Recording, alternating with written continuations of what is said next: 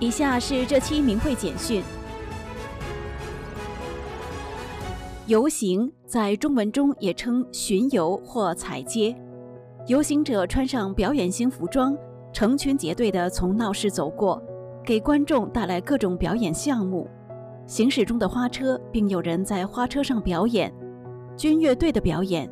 这两项表演通常是游行的重点。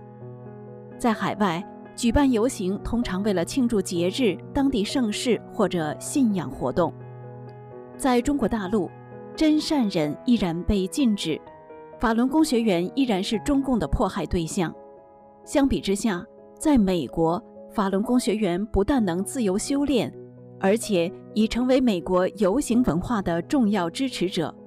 各地政要和民众也很感谢法轮功学员的参与，他们欣赏法轮功学员给社区带来的真相、欢乐与祥和。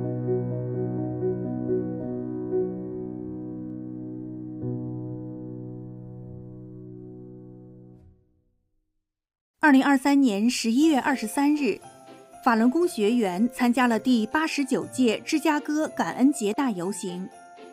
芝加哥感恩节大游行被《Time Out》杂志誉为美国第二大感恩节游行。大清早，街道两旁站满了热情的人群，难以计数的观众也同时通过电视和网络直播观看游行。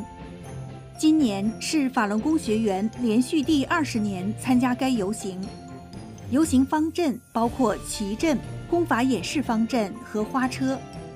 在介绍法轮大法的时候，主持人感叹道：“仅仅是看到他们，我就感觉到祥和舒适。在经历这样忙碌紧张的一天，我一定要试一试。”在观众热情的掌声和喝彩声中，法轮大法队伍再次成为整个游行的亮点。有些观众情不自禁地跟着功法演示方阵学动作。非常多的观众用手机拍照、录像，记录美好的瞬间。一位芝加哥居民在游行结束以后，立刻联系了他在游行中认识的法轮功学员，希望学习法轮功。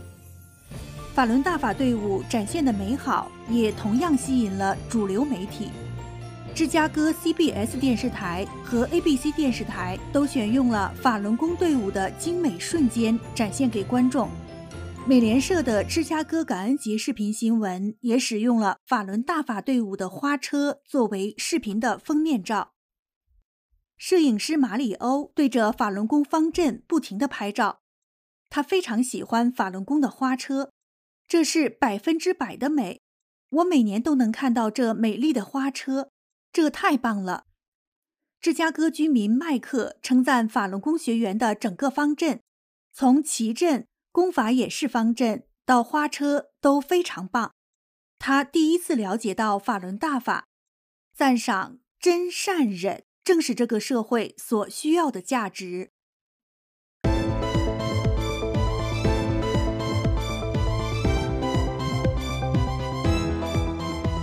二零二三年十一月十八日，美国密西根州克拉马祖市举行第六十一届克拉马祖节日游行。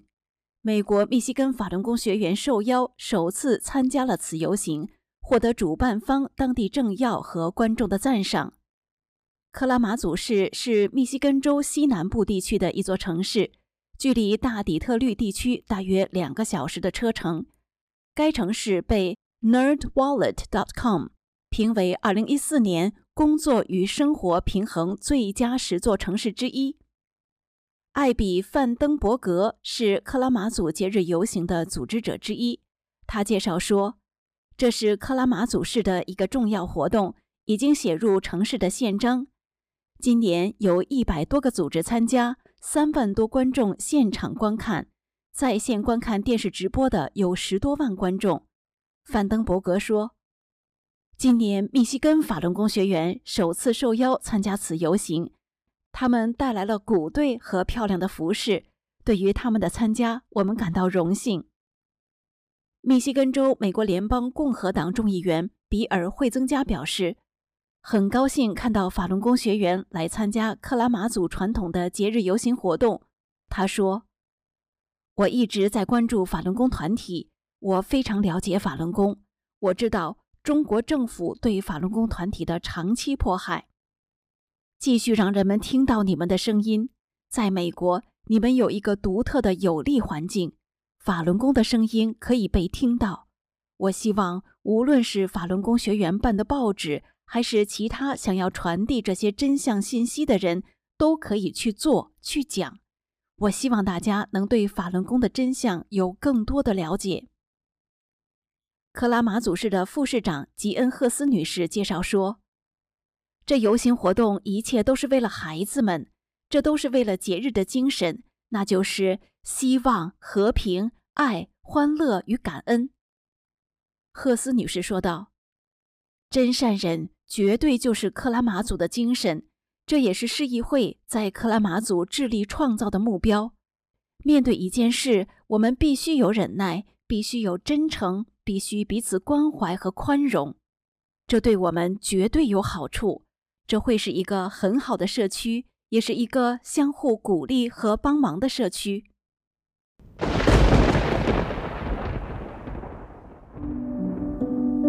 明慧网通讯员黑龙江报道：黑龙江省牡丹江农垦公安分局八五七农场派出所，二零二三年十月十九日劫持了七十七岁的法轮功学员郭淑芬，并非法将他关入监狱。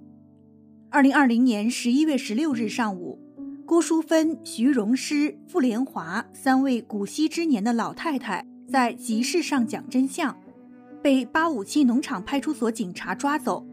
在随后的几个小时里，公安局出动十几个警察，由公安局局长六一零主任带队，在当事人家人不在的情况下非法抄家。